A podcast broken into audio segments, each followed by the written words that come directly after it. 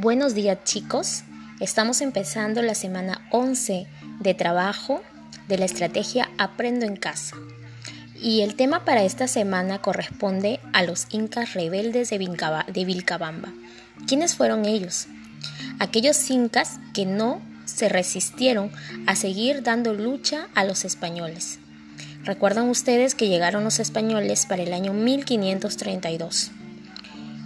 Capturaron al Inca Atahualpa y no contentos con ello, se fueron al Cusco para poder tomar la ciudad principal del imperio incaico.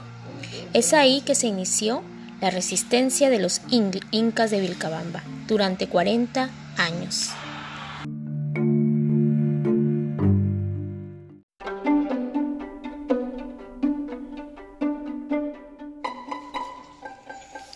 Continuación, les voy a contar la historia de tres principales incas aguerridos que le dieron lucha a los españoles. El primero fue Sairi Tupac. Luego hablaremos de Titu Cusi Yupanqui. Y por último, de Tupac Amaru I. Pues bien, vamos a empezar a hablar de Sairi Tupac. ¿Quién fue este personaje tan importante que de alguna manera enfrentó a los españoles para poder imponerse nuevamente.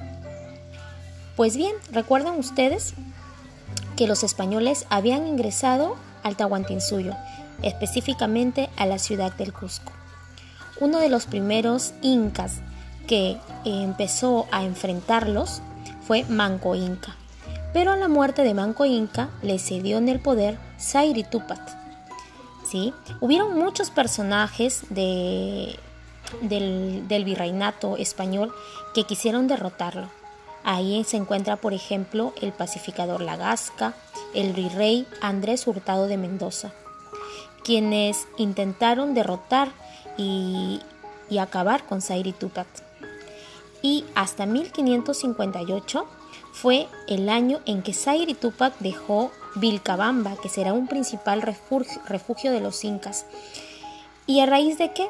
Pues fíjense que sembró o tuvo un pacto con los españoles por el que le cedieron un repartimiento de tierra en el valle de Yucay.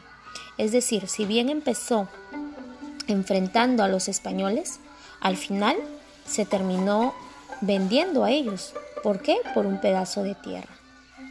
Luego tenemos a Tito Cusi Yupanqui, en este caso, los españoles tuvieron que reanudar nuevamente los tratos y el enfrentamiento con Titu Cusi Yupanqui.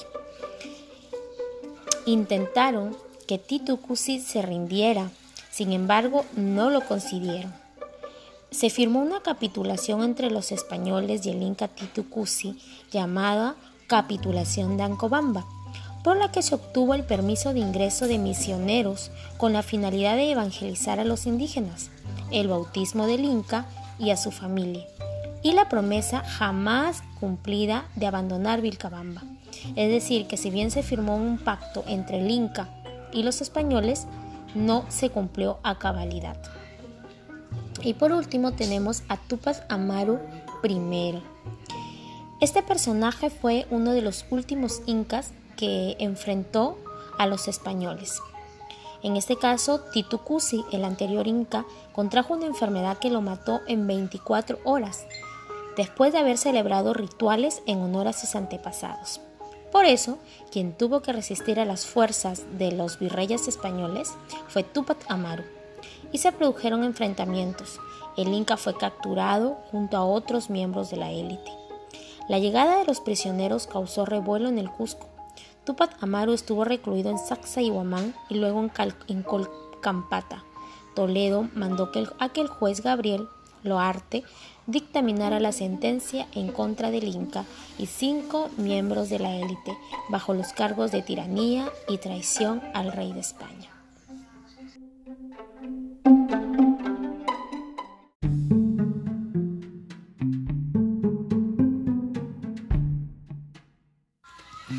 De esta manera eh, ustedes pueden deducir que luego que los españoles intentan ¿no? Eh, o capturan, porque fue una realidad, capturan al Inca Atahualpa y se establecen en el Cusco, los demás indígenas no se quedaron con los brazos cruzados, sino que continuaron en, la lucha de poder recuperar el poder político que les habían quitado los españoles.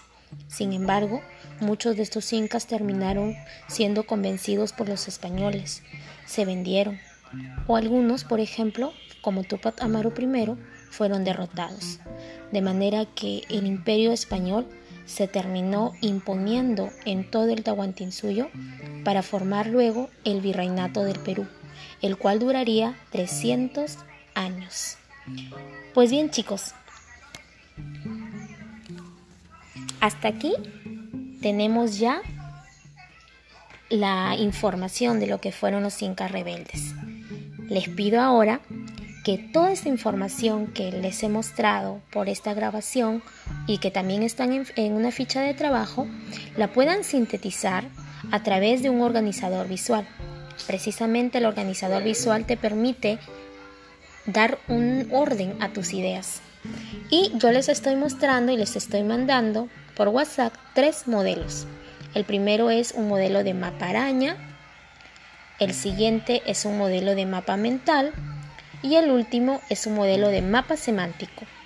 Tú puedes organizar la información que te estoy brindando en cualquiera de esos tres organizadores. Vamos, yo sé que lo puedes hacer.